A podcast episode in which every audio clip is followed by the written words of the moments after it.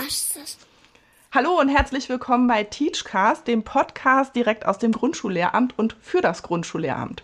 Heute ist Donnerstag, der 27. Mai 2021 und dies ist die zweite Folge. Ich habe heute einen spannenden Gast, das ist Stefan Puchberger. Und Stefan Puchberger und ich wollen uns zusammen über das forschende Lernen austauschen. Und die Frage, warum sollen eigentlich Studierende im Grundschullehramt forschen? Hallo ja. Stefan. Hallo.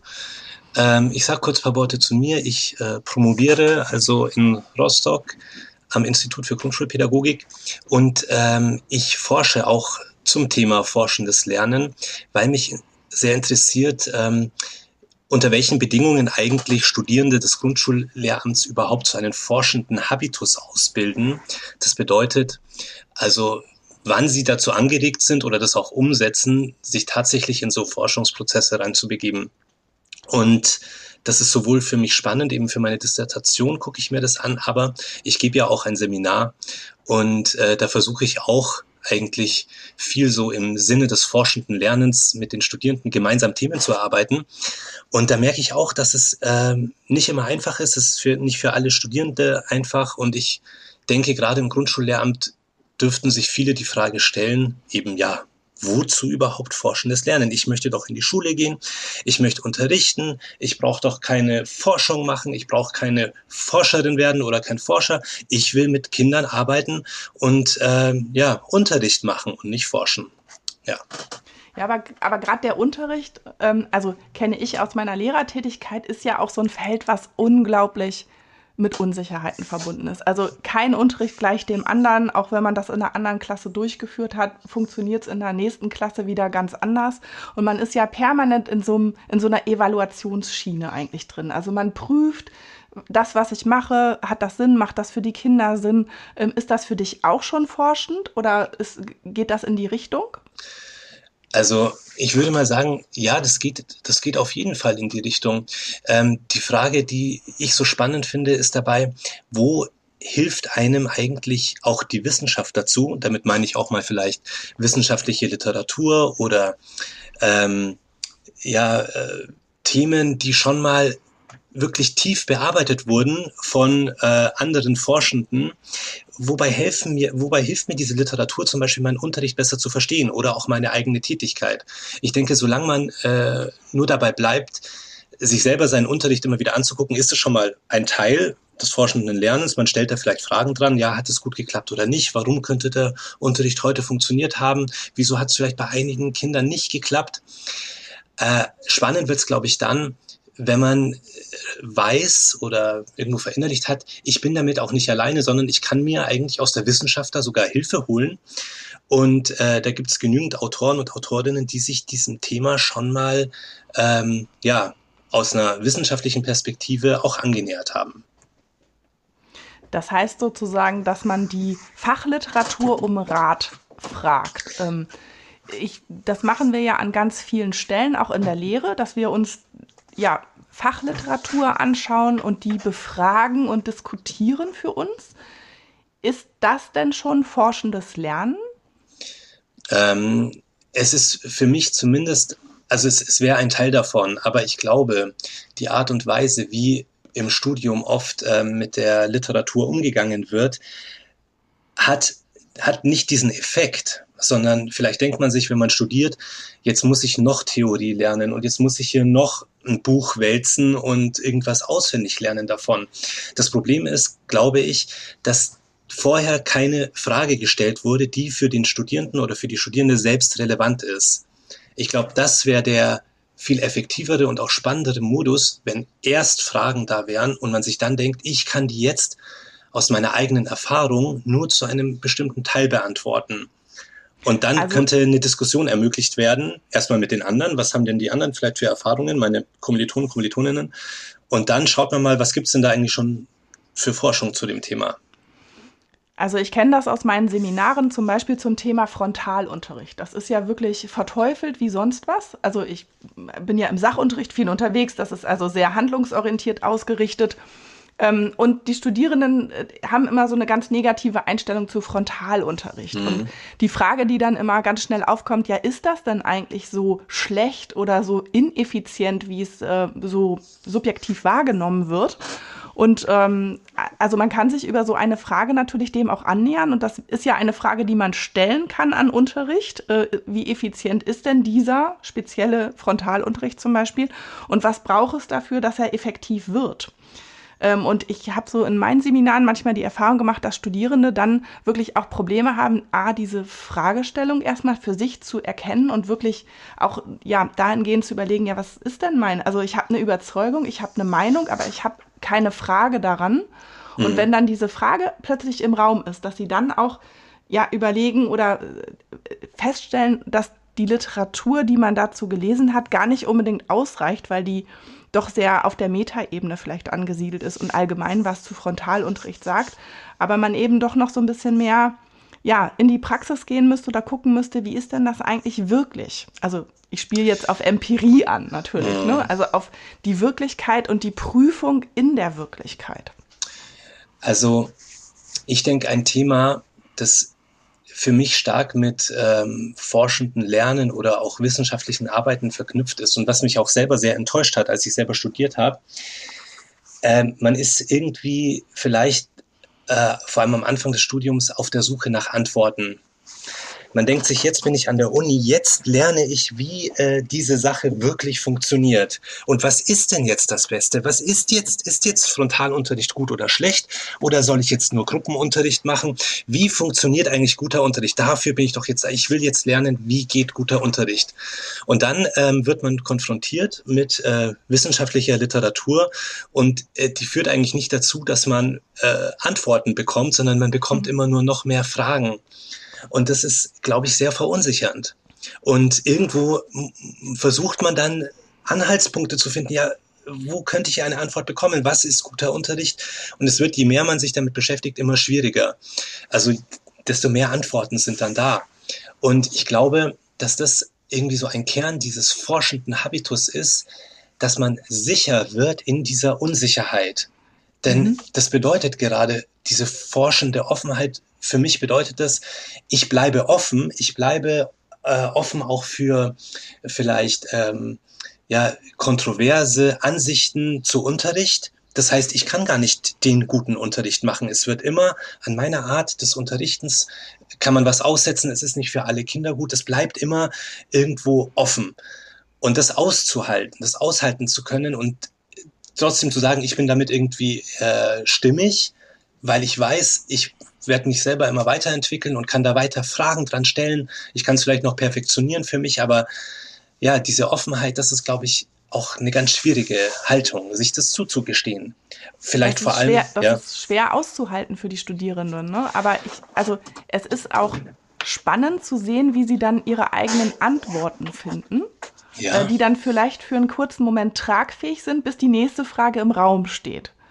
Ähm, also ich glaube, ein wichtiger Aspekt beim forschenden Lernen ist auch, dass man die Studierenden begleitet, sich selber eine Antwort äh, zu suchen oder ein, selber eine Antwort zu finden, die dann aber auch wirklich evidenzbasiert ist, also wirklich ähm, auf, auf Fakten basiert oder auf einer Prüfung, auf einer Analyse, die auch nachvollziehbar für andere ist und die eben nicht einfach nur eine Meinung ist, das mhm. würde sie dann ja auch äh, nicht unterscheiden, vielleicht von jedem x-beliebigen, der eine Meinung zu Unterricht oder zu bestimmten Verfahren hat, ähm, sondern dass sie eben auch wirklich ähm, prüfen lernen. Ähm, wie ist denn das jetzt eigentlich mit meiner Frage? Wie kann ich die auch untersuchen? Wie komme ich zu einem Ergebnis? Würdest du sagen, das hat doch auch immer irgendwie was damit zu tun, wie neugierig ich bin, oder? Das hat auch was auf jeden Fall damit zu tun. Und ich denke, diese persönliche Meinung, die ist eigentlich schon ganz wichtig als Ausgangspunkt für forschendes Lernen. Die wird immer so stark verteufelt. Ich denke auch, ähm, dass man aus der Schule rausgeht, eigentlich äh, mit einem Gefühl, dass die persönliche Meinung zu einem Thema eigentlich immer erst an allerletzter Stelle kommt. So, eigentlich, man sollte das immer ganz nüchtern betrachten und ähm, möglichst objektiv schreiben, vielleicht wenn man an seine Facharbeit zurückdenkt oder irgendwelche Klausuren, die man auch geschrieben hat. Da heißt immer, deine persönliche Meinung äh, interessiert hier erstmal niemanden so ungefähr.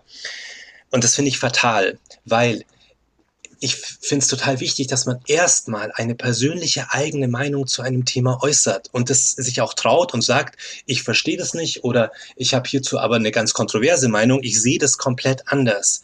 Weil erst dann, wenn man da eigentlich in, in so einen Konflikt kommt und sagt, das widerspricht eigentlich allem, was ich bisher gehört habe und was ich für richtig halte und das auch formulieren kann, erst davon ausgehend kann man dann eigentlich ja, Fragen an das Thema stellen und sich sagen, ja, warum ist es denn jetzt hier eigentlich anders? Und dann hilft einem wieder die Wissenschaft dabei, eben die eigene Meinung auch mal ähm, ja, von einer anderen Folie nochmal neu zu hinterfragen. Aber was ich schade finde, ist eigentlich, wenn man irgendein Thema bespricht, wie zum Beispiel äh, Frontalunterricht, und da gibt es dann gar keine Meinungen dazu. Oder vielleicht, ich denke mhm. mal, es gibt Meinungen dazu, aber es wird sich nicht getraut, die zu äußern. Ähm, dabei fände ich das eigentlich einen super Anfangspunkt, wenn man einfach mal sagen würde, ja, das ist meine Meinung dazu. Äh, ich finde äh, Frontalunterricht zum Beispiel gut, weil ähm, da habe ich Kontrolle und kann den Unterricht so gut durchführen, wie ich möchte. Und dann kann man sagen, okay, äh, wo, wo könnte denn Frontalunterricht auch Nachteile haben? Und dann kann man sich auch mal Literatur dazu angucken, die das schon mal so gesammelt hat und ähm, wirklich ähm, ja auf einer wissenschaftlichen Ebene gegenüberstellen kann mit Studienergebnissen, wo, Forschungs, äh, wo Forschungen durchgeführt wurden an vielen Schulen zum Beispiel über die Effizienz von Frontalunterricht und die Vor- und Nachteile.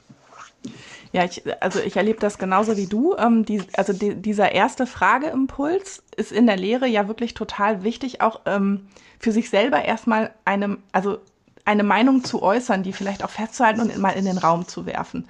Das findet an den seltensten Fällen eigentlich statt und ich frage mich ganz häufig, warum ist das eigentlich so?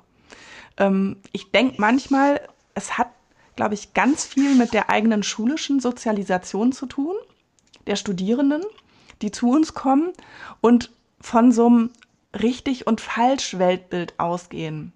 Ähm, also es gibt irgendwie eine richtige Antwort und der muss ich auf die Spur kommen und ich darf hier auf gar keinen Fall irgendwie meine eigene Meinung äußern, wie du das eben auch schon angedeutet hast, sondern hier zählt nur so eine äh, vermeintlich objektive Wahrheit oder so.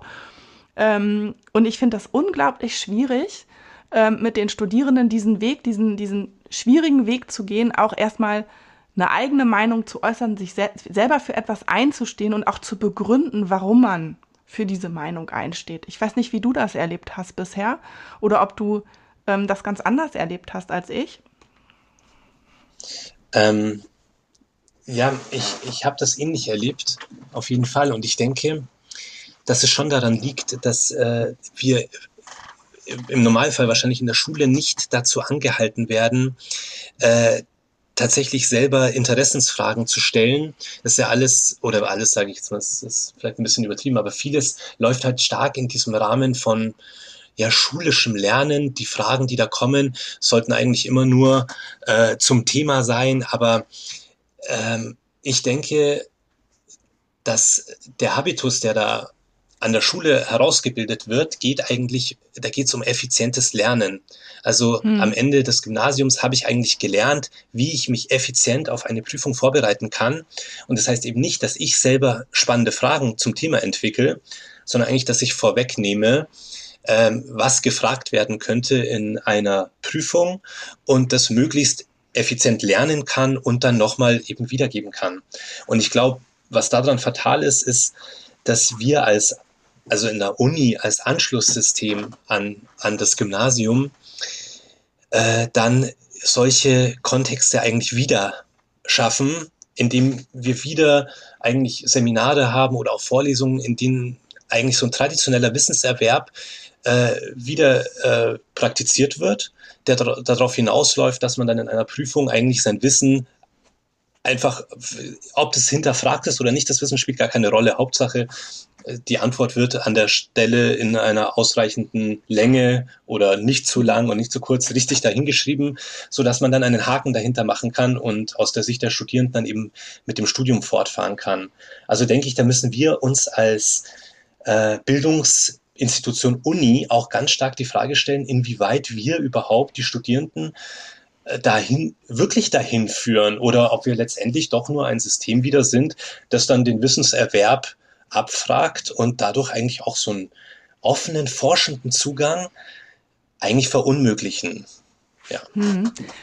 Naja, also ich meine, in der Hochschuldidaktik hat ja schon seit ein paar Jahren auch die Kompetenzorientierung Einzug gehalten, sei es nun in Modulbeschreibung. Also es geht ja nicht mehr darum, was wissen die Studierenden oder nicht ausschließlich darum, was sie wissen, sondern auch, dass sie es anwenden können.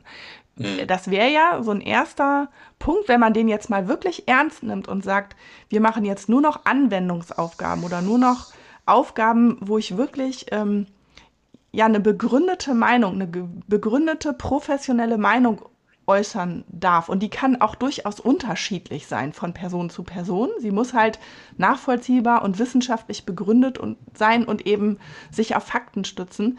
Da gibt es ja dann auch, wie du eben schon gesagt hast, mehrere verschiedene Varianten. Also es gibt ja nie die eine Antwort auf eine Frage. Meistens ist das ja zumindest so. Und ähm, das bedeutet für uns natürlich auch, dass wir solche Prüfungsformate anbieten, dass wir uns selber als Hochschullehrende natürlich dessen auch bewusst sind, dass es da ganz unterschiedliche Wege gibt und eben nicht die eine Antwort oder die eine richtige ja. Mhm. Antwort vermeintlich, sondern eben auch ganz viele verschiedene Prozesse uns anschauen. Also ich sag mal Stichwort prozessorientierte Prüfung gehört ja auch mit in den Bereich reinzugucken.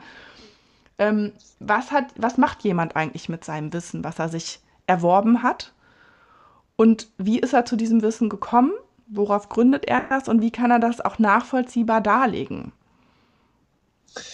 Ich denke, dass ein großes Problem dabei ist, ähm, und das spüre ich auf jeden Fall auch ähm, bei den Studierenden, die ich jetzt persönlich schon kennengelernt habe, dass ähm, nach wie vor eigentlich so ähm, eine, eine Wissenshierarchie an der, an der Uni angenommen wird als, als, als grundsätzlich. Also die, da ist ein Dozent, eine Dozentin und die weiß mhm. super viel über ein Thema und ich weiß nicht so viel. Und das heißt, ähm, letztendlich brauche ich mich da auch jetzt nicht groß anstrengen, um selber Schritte zu gehen, denn letztendlich sagt mir der Dozent oder die Dozentin sowieso, äh, was eigentlich die richtige Antwort ist. Also das hat für mich auch viel mit schulischem Lernen zu tun. Also dieser ganze sokratische Fragedialog, der da mhm. so quasi stattfindet, um die Schüler und Schülerinnen zu aktivieren, wird dann letztendlich immer dadurch begrenzt, dass dann die Lehrkraft dann doch sagt, ja, was ist jetzt eigentlich die richtige Antwort? Und ja, das, das, wird ja auch eingefordert. Ne? Das wird ja wirklich eingefordert, weil ja die Angst auch immer besteht, dass man diese, diese vermeintlich richtige Antwort verpasst ja. und äh, dann die falsche Antwort in der Prüfung niederschreiben könnte oder sowas in die Richtung. Ja, und ich glaube, es ist ganz schwer, sich von diesen von dieser traditionellen Wissenshierarchie zu verabschieden oder neue Wege zu finden, ähm, da eigentlich gemeinsam an Themen zu arbeiten. Und das bedeutet, dass auch halt die Dozierenden an der Universität sich da eigentlich ganz stark umstellen müssen und ähm, versuchen müssen, äh, Angebote zu machen, die ein gemein, gemeinschaftliches Lernen möglich machen. Das heißt zum Beispiel, ähm, sich Unterricht nochmal selber auch als dozierende Person nochmal anzugucken. Das heißt, gemeinsam mit den Studierenden äh, sich auf, auf eine Augenhöhe zu begeben und es gemeinsam zu erforschen, am besten, dass für die dozierende Person die Antwort auch neu wäre. Weil nur mhm. dann ist man eigentlich, finde ich, in einem, in, einem, Dis in einem ja, in Diskussionsrollen, die auf einer Ebene sind und die Studierenden merken auch, klar, die dozierende Person hat wahrscheinlich mehr Erfahrung und kann mir auch da ja, dabei behilflich sein, eigentlich Literatur zu finden oder mir die auch zu erklären, dabei zu helfen, die Literatur zu verstehen sozusagen. Aber sie weiß jetzt auch noch nicht, was wird denn rauskommen am Ende, sondern sie ist dann wirklich mit dabei im Forschungsprozess. Mhm. Ich glaube, dass das hilfreich wäre. Ja, also ich kann, ich kann aus meinem Seminar im letzten Wintersemester berichten. Ich hatte ein, ein Forschungsseminar im Sachunterricht und die Studierenden haben das erste Mal wirklich eigene Forschungsfragen entwickelt und äh, ja, so ein kleines Projekt ähm, sind sie angegangen. Und die, de, der Punkt, die eigene Forschungsfrage so auszuschärfen, dass sie so auch untersuchbar ist und ähm, ja, dass ich mich eben mit ihnen auf den Weg begeben habe und gesagt habe, okay, diese Forschungsfrage wurde wirklich noch nicht untersucht.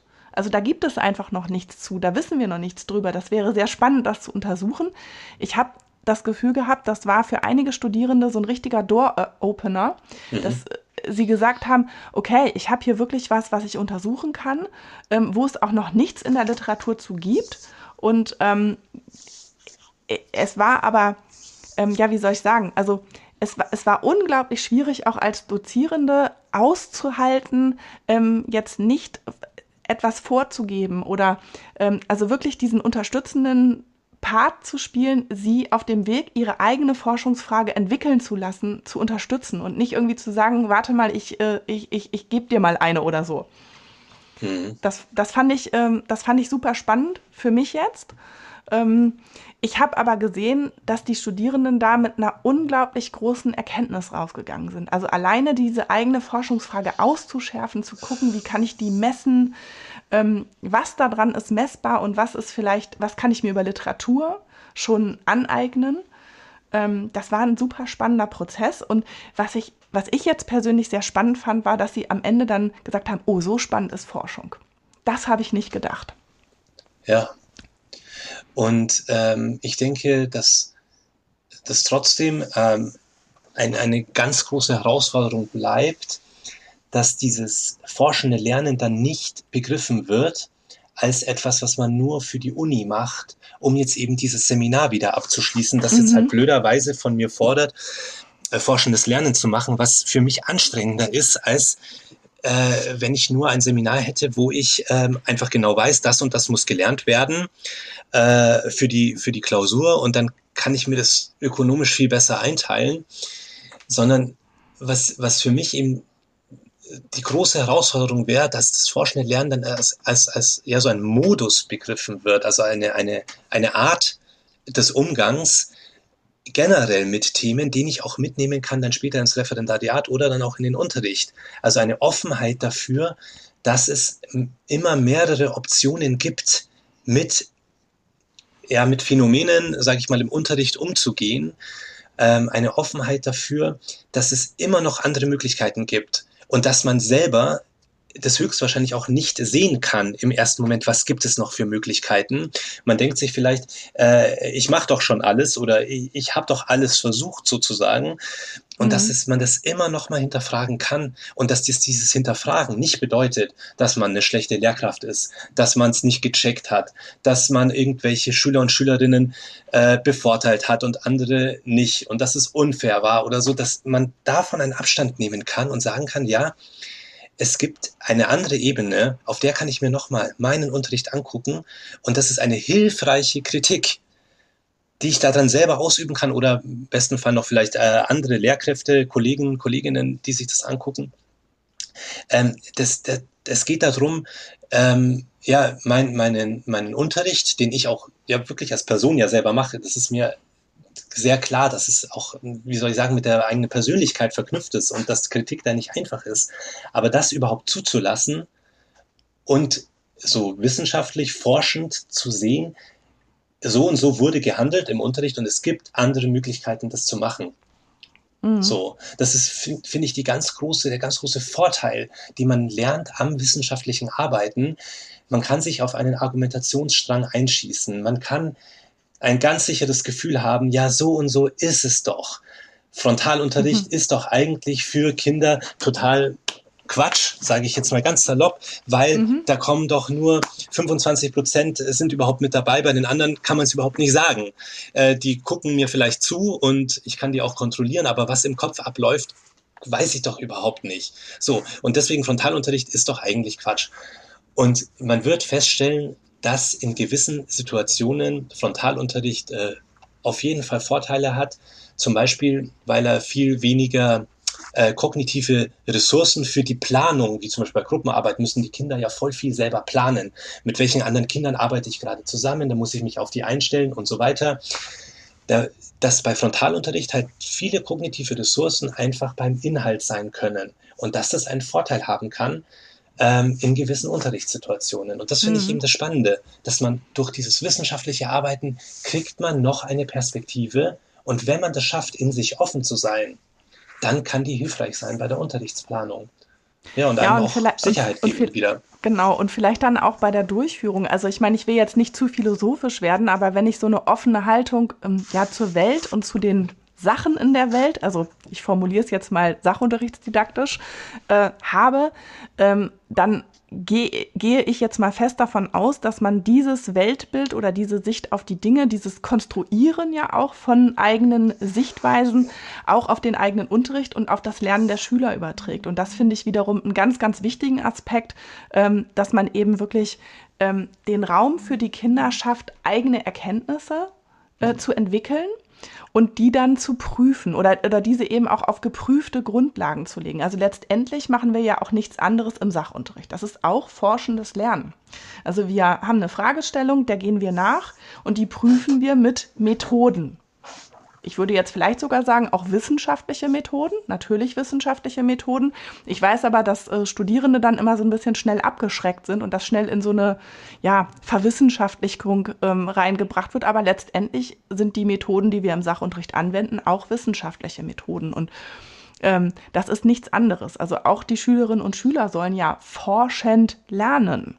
Ähm, und ich ich finde das so unglaublich wichtig, dass Studierende auch an der Universität das selber machen und erleben und diese Offenheit für sich selber als positiv empfinden. Weil ich glaube, dann übertragen oder dann bringen sie das in ihren eigenen Unterricht auch rein und fordern das von den Kindern ein ähm, und gehen diesen, diesen ja auch schwierigen Weg mit ihnen, viele verschiedene Meinungen zuzulassen, ähm, einen Weg zu bestreiten, der vorher noch nicht ein klares Ziel hat und nehmen sie damit ja auch in ihrem Prozess viel eher wahr, finde ich. Also das, das hat ja nochmal ganz, ganz große Auswirkungen auch auf das Bild der Lernenden in der Schule. Ja, also das ist ja auch einer der ganz großen Vorteile, vielleicht muss man das mal für die Studierenden auch nochmal deutlicher machen, Vorteile auch für sie persönlich, wenn sie sich in einen forschenden Lernprozess begeben, dass der ja ganz nah bei Ihnen ist, weil Sie selber Fragen entwickeln, die Sie selber spannend finden zu einem Thema. Das bedeutet, das ist ja viel individueller als ähm, ein Thema mal ganz äh, abstrakt und übergreifend zu besprechen und ähm, die Studierenden sitzen drinnen und schreiben das vielleicht mit und lernen es dann auswendig. So, das hat riesen Vorteile, weil es ein, ein, also forschendes Lernen zeichnet sich sehr stark darüber aus, dass es so zentriert ist bei der lernenden Person, weil selber Fragen gestellt werden, weil man dann auch in der Literaturauswahl zum Beispiel da selber sich die Literatur sucht, die man auch abgrenzen kann von anderer Literatur, wo man sagt, die passt am besten zu der Frage, die ich selber formuliert habe. Also es ist wirklich eigentlich, vielleicht können das äh, die Studierenden dann manchmal, manchmal nachvollziehen, wenn sie selber eine eigene Hausarbeit geschrieben haben, von der sie das Gefühl hatten, äh, die war gut, weil sie sich selber eben in diesen Prozess mal reinbegeben haben und dann eine persönliche Antwort drauf gefunden haben auf ihre eigene Frage. Manchmal gibt es das. Ich glaube, oft sind auch die Hausarbeiten, die ja eigentlich äh, forschendes Lernen im besten Fall äh, einfach wirklich äh, darstellen über das äh, Schaffen einer Forschungsfrage und Literaturrecherche. Oft gibt es leider keine Empirie dazu, sondern es bleibt bei einer theoretischen Frage. Aber dennoch ähm, hat es, die, die Hausarbeit hat sowas prototypisch forschend Lernendes so. Äh, und dass es manchmal eben dann Erkenntnisse sind, die weitertragen und die man sich viel länger merkt, weil man sich eben mal intensiv persönlich mit einer Sache auseinandergesetzt hat. Und ich glaube, das ist ein Vorteil von forschendem Lernen. Und ähm, wenn wir es schaffen, das deutlich zu machen, dass es an der Uni mit, mit Ihnen gemeinsam so funktionieren soll, dass es ein individueller Lernprozess ist und dass es in der Schule auch so funktionieren sollte, dass man, wenn es geht, möglichst lange die Kinder eigentlich in so einem eigenen Forschungsprozess sich aufhalten lässt, sie selber Fragen stellen lässt, sie nicht begrenzt, sondern eher versucht, diesen Forschungsprozess vielleicht clever zu leiten, dass es dann auch eigentlich ein ganz individueller Unterricht ist, wo jedes Kind ja aufbauend auf, der, auf dem Wissen, das es bis dahin hat und auf, auch auf der Weltkonstruktion, dann selber da Anknüpfungspunkte finden kann, weil das selber noch im Fragemodus ist. So, also es ist halt, das ist wirklich ein großer Vorteil, finde ich, dieses Individuelle. Ja, das sehe ich auch so. Also das ist äh, wirklich ein ganz, ganz wichtiger Aspekt, ähm, den man, der aber wirklich eine große, große, große Aufgabe für die universitäre Hochschullehre darstellt. Also immer wieder und, äh, und sicherlich auch noch, auch noch eine Weile beschäftigen wird und ähm, sicherlich auch bedarf, dass man immer wieder sozusagen den Transfer in die Praxis der Lehrer Lehrtätigkeit äh, zieht und ganz deutlich herausstellt. Ich würde mir auch an vielen Stellen wünschen, dass wir da vielleicht mehr Praktiker mit ins Boot holen, die wirklich auch ähm, ja ein bisschen beschreiben können oder Fälle skizzieren können, ähm, wo sie das gebraucht haben oder wo sie das angewendet haben. Ich glaube, das fände ich eine sehr spannende Sache. Was meinst du, was um, meinst du mit Praktika aus, also Lehrkräfte oder, genau. oder Forschende? Nee, nee, ich meine jetzt in diesem Fall Lehrkräfte und dass man eben wirklich einen, einen, einen guten, gelungenen gemeinsamen Austausch mit Forschenden äh, zusammen herstellt, ähm, um den Studierenden dann eben auch zu zeigen, guck mal, ähm, das, das ist schon interessant, sich auch mit Methoden zu beschäftigen. Ich meine, die sind ja, die kommen ja erstmal sperrig daher. Also wenn man sich mit sowas wie dokumentarischer Methode auseinandersetzen soll und plötzlich ein Interview damit auswerten soll, dann fragt man sich natürlich als Student auch erstmal, Gott, warum soll ich das jetzt machen? Kann ich das nicht einfach lesen und dann fasse ich das ein bisschen zusammen? Und wenn man dann aber wirklich mit solchen tiefen Strukturen daran geht, kommt man eben doch nochmal ähm, ja, an andere Informationen ran. Und ähm, ich fände es so spannend, wenn man da mal Lehrkräfte finden könnte, die ähm, auch genau diesen Weg gegangen sind oder eben nutzen, um ihren eigenen Unterricht oder ihre Tätigkeit als Lehrkraft in der Hinsicht mit zu beforschen und da auch zu Erkenntnissen zu kommen. Ich glaube, das wäre sehr, sehr wichtig, dass man dieses, dass man das nochmal aufzeigen könnte. Und davon äh, gibt es meines Wissens ähm, nicht so wahnsinnig viele, die das machen ähm, und die man dazu eben auch befragen könnte. Ne? Also ich habe es halt immer nur erlebt, wenn man mit Lehrkräften zusammen in die Forschung geht wie spannend das dann auch ist, ähm, mit Ihnen zusammen über diese Fragen zu sprechen oder so eine kleine, zum Beispiel eine Videostudie habe ich ja gemacht, ähm, sich diese Videos gemeinsam anzugucken, die Unterrichtsvideos und dann nochmal darüber zu sprechen und das zu analysieren und zu gucken, ähm, wie kann man das jetzt eigentlich ähm, systematisch auch nochmal analysieren oder auf welche Aspekte fokussiert man sich da eigentlich. Das sind super spannende Sachen und ich ja, würde das halt gerne mehr machen in der Hochschullehre, muss ich ganz ehrlich sagen. Ähm, und da auch mehr für die Studenten diesen, ja, den, die Relevanz herausstellen. Also in, in anderen Ländern ist es auch so, also ich äh, weiß es jetzt zumindest von, ähm, von den skandinavischen Ländern, dass ähm, dieses Teacher as a Researcher, also die Lehrkraft als forschende Person, ähm, tatsächlich auch so ein, wie so ein Motto ist, dass man sich auf die Fahnen mhm. schreibt. So, also wenn ich Lehrkraft bin, dann bin ich auch forschende äh, Person oder ich beforsche meinen eigenen Unterricht. Das ist eigentlich äh, wie so, so eine Art ähm, ja, Grundideal, mit dem ich mich dann auch ähm, ja, also mit, das mich durch, durch die Uni trägt, durch die Uni-Zeit, aber später auch. Und äh, das jetzt nicht als super modern, sondern schon seit den, seit den 70er Jahren. Und ähm, das, das führt bei den Studierenden ähm, dazu, dass sie das wirklich auch als, ja, als Selbstverständnis begreifen. So, ich, ich bleibe eigentlich offen, ich erforsche meinen Unterricht, ich gehe auch, also eine forschende Ausbildung gehört auch mit dazu zum Studium. Und ich denke, mhm. dass das jetzt in Deutschland kommt das mehr und mehr. Zum Beispiel wird auch für die Uni Rostock eben das forschende Lernen, wird ja jetzt eigentlich in, in, in äh, fast allen Bereichen soll das umgesetzt werden. Und ich denke, dass es wichtig ist, weil das Signale sind, die halt sowohl für die Studierenden als auch ähm, für die dozierenden Personen immer so nochmal aufleuchten und sagen, begebt euch gemeinsam in Forschungsprozesse, denn an sich liegt es erstmal nicht auf der Hand, auch aus dem heraus gesehen, wie wir eben äh, in der Schule sozialisiert werden. Ähm, man weiß ja aus der Sozialisationsforschung ziemlich genau, woher unsere Bilder kommen, wie ähm, wie, äh, wie sozusagen ähm, ja, unser, unser Verständnis auch von Berufsbildern ist. Und da wachsen wir in der Schule wahrscheinlich in vielen Fällen damit auf, dass eben vorne, meistens vorne, eine äh, Lehrkraft ist, die das Wissen bei sich gebündelt hat und ähm, die die richtigen Antworten gibt. Und ich glaube, man kann sich schon mal auch ganz kritisch angucken, äh, wieso, also oder welche Lehrkräfte, welche Menschen entscheiden sich eigentlich dazu, Lehrkräfte zu werden, die müssen ja irgendwo dieses Idealbild von Lehrkraft, das zumindest dann auch im Gymnasium nochmal ganz stark geprägt wird als die Person, die das Wissen hat, ist die Lehrkraft, die es letztendlich erklärt und die einen vielleicht da anführt, so, dass das ein ja, ganz starkes Wissens, Bild ist. Der Wissensvermittler, ne? Genau, die Wissensvermittlung gekoppelt an die Person, also ist diese Wissenshierarchie. Das ist doch so ein starkes Bild, das begleitet uns in der Jugendzeit und prägt uns so nachhaltig, dass ich denke, dass man also dass die, die Menschen, die dann an, an die Uni gehen, sich auch noch entscheiden, Lehramt zu studieren, so zu sagen, das ist meine Profession später, dass die sicherlich zu einem gewissen Teil stark dieses Bild einfach so verinnerlicht haben, dass die Frage ist, wie kann man das erstmal gut aufbrechen und sagen, ja, es soll sich ja langsam mal irgendwie auch ändern, dass man eben äh, diese Wissenshierarchien abbaut oder zumindest mit den Kindern in, und den Jugendlichen auch in einen ganz anderen Modus äh, des Lernens kommt. Und ich denke, da braucht es erstmal auch ganz starke Irritationen, damit man nicht immer, weil das ist ja, das wäre das, das Fatale, wenn man dann sagt, ja, ich begreife forschendes Lernen eigentlich auch nur als etwas, was ich auswendig lerne.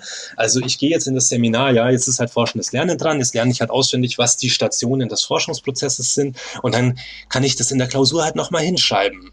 So spannend wäre es, aber das ist, glaube ich, die große Schwierigkeit, das mal rauszunehmen. Dieses hier geht es nicht darum, dass ihr auswendig lernt für die Klausur. Und das ist super schwierig, weil letztendlich zählt ja dann doch wieder die Klausur und die Note. Und die Frage der ja. Studierenden ist insofern berechtigt zu sagen, ja, was brauche ich denn jetzt eigentlich, um durch die Klausur durchzukommen? Und so mhm. sind wir, denke ich, solange wir da nicht mal einen progressiven, einen neuen Weg finden mit Prüfungsfragen, mit Klausuren, mit Noten, bleibt es immer so äh, ich, ich, äh, mir kommt immer wieder diese Analogie zum äh, Gruppenlernen äh, in der Schule auch oder also Gruppenarbeit auch in, in der Uni. So ja, ihr sollt als Gruppe zusammenarbeiten, aber letztendlich die Prüfung macht man dann ganz alleine. Und da zählt aber doch, ob jeder Einzelne ein äh, abgreifbares Wissen hat. Und äh, deswegen funktionieren, glaube ich, Gruppenarbeiten auch oft an der Uni so schlecht, wie sie da eben funktionieren, dass einzelne Leute dann für die ganze Gruppe dann arbeiten und letztendlich muss dann eh jeder nochmal alleine das Wissen dann auswendig lernen. Sowas, das ist einfach, glaube ich, von der Grundvoraussetzung ist es einfach schwierig. Weil letztendlich mhm. müsste man sagen, man muss es dann auch ernst nehmen und braucht dann eine andere Art von Prüfung. Am besten wäre ja keine Prüfung oder ich, ich weiß es auch nicht. Da kann man auf einer mhm. anderen Ebene diskutieren. Aber ich sehe das halt immer begrenzt eigentlich auch durch, dann durch unsere Prüfungsform, die, da können wir, wir können ja schlecht sagen, ja, die Prüfung ist ja dann nicht so wichtig, da äh, äh, gucken wir dann, was wir machen oder so mit euch. Ihr habt jetzt forschendes Lernen gemacht, ja. Die Prüfung ist letztendlich aus Studierendensicht, ist die super wichtig, weil die das die Voraussetzung dafür ist, um weiterzukommen. Und dann sollte man ihnen keinen Vorwurf machen, wie ich das selber auch persönlich immer gerne mache. Ja, jetzt fragen Sie wieder, was in der Klausur dran kommt äh, weil das aus ihrer Sicht natürlich total zentral ist. Und wenn es dann da einen Wissensbestand gibt, der abgefragt wird, oder auch dieses Jahr, äh, kann ich Ihnen nicht genau sagen. Äh, Sie müssen ja alles verstanden haben. Ja, das führt ja nur dazu, dass man alles in irgendeiner Form dann auswendig lernt. Äh, das, daran scheitert es für mich irgendwie noch. Äh, mhm. Da müssen wir einen cleveren, anderen Umgang finden. Also was ich mit meinen Studierenden gemacht habe, kann ich vielleicht noch kurz dazu sagen, im letzten Seminar, ich habe mit ihnen gemeinsam eine Forschungsfrage entwickelt, äh, Forschungsfrage sage ich schon, ich habe mit ihnen gemeinsam die Prüfungsfrage entwickelt. Hm. Ähm, und die war dann tatsächlich so gestaltet, dass sie äh, schreiben sollten, was sie selber im Seminar mitgenommen haben, anhand der Themen, die wir bearbeitet haben, äh, das für sie in irgendeiner Form relevant ist für die spätere Ausübung ähm, des Berufs. So. Und äh, die Klausur ist noch nicht geschrieben, ähm, aber da bin ich schon gespannt, weil als ich die Studierenden fragte, ja, was wollt ihr für Fragen haben, also was wollt ihr für eine Frage haben, äh, haben sie auch erstmal gesagt, ja, wir könnten noch erstmal definieren, äh, was eigentlich die wichtigsten Begriffe sind und dann einen Transfer auf Unterricht machen. Das fand ich sehr spannend, dass natürlich Sie sind das so gewohnt auf Definitionen, die kann man auswendig lernen. Ja. Wenn ich am besten weiß, welche Definition, dann kann ich die einfach hinschreiben. Und dann habe ich gesagt, äh, das möchte ich jetzt gerade mal nicht haben, dass dann wieder Definitionen auswendig gelernt werden. Ich möchte, dass wir ein Format finden, das ohne das auswendig Lernen funktioniert und eu, also eure Erkenntnis aus dem Seminar, ja. dass ihr die Möglichkeit habt, das, das hinzuschreiben. Ja, mhm. ja super. Aber schwierig. Ja, auf jeden Fall. Stefan, ich glaube, wir müssen langsam zum Ende kommen. Ähm, ja. Ich glaube, wir haben viele, viele spannende Ideen und Impulse ähm, ja, aufgebracht. Ähm, ich glaube, wir könnten noch zwei Stunden weiter diskutieren über das spannende Thema. Vielleicht machen wir Auf ja noch einen zweiten Fall. Podcast. Ich danke dir ganz herzlich für deine Teilnahme. Ja, gerne. Und ähm, ja, denke, wir bleiben am Ball mit dem forschenden Lernen, oder? Ja, ähm, ich würde mich freuen und das ist auch wirklich dann äh, ein, ein äh, eine, eine Ermunterung auch an die dozierenden Personen, denn wir können ja, wenn dann nur selber, selber was an diesem System ändern, indem wir andere Formate anbieten. Und ich freue mich einfach über alle Beispiele, die ich auch sehe an anderen Unis oder auch bei uns, äh, Seminare, die versuchen dort mit den Studierenden einen anderen Weg einzuschlagen. Und äh, genau, ich denke, dass das der richtige Weg ist. Wir können halt unser System versuchen zu ändern und für die Studierenden wird das dann ein anderes Erlebnis sein im Seminar. Ja. Vielleicht hilft unser Podcast ja auch ein bisschen dazu. Vielen lieben Dank, Stefan. Alles Gute dir, Nina, und danke für die Einladung zum Podcast.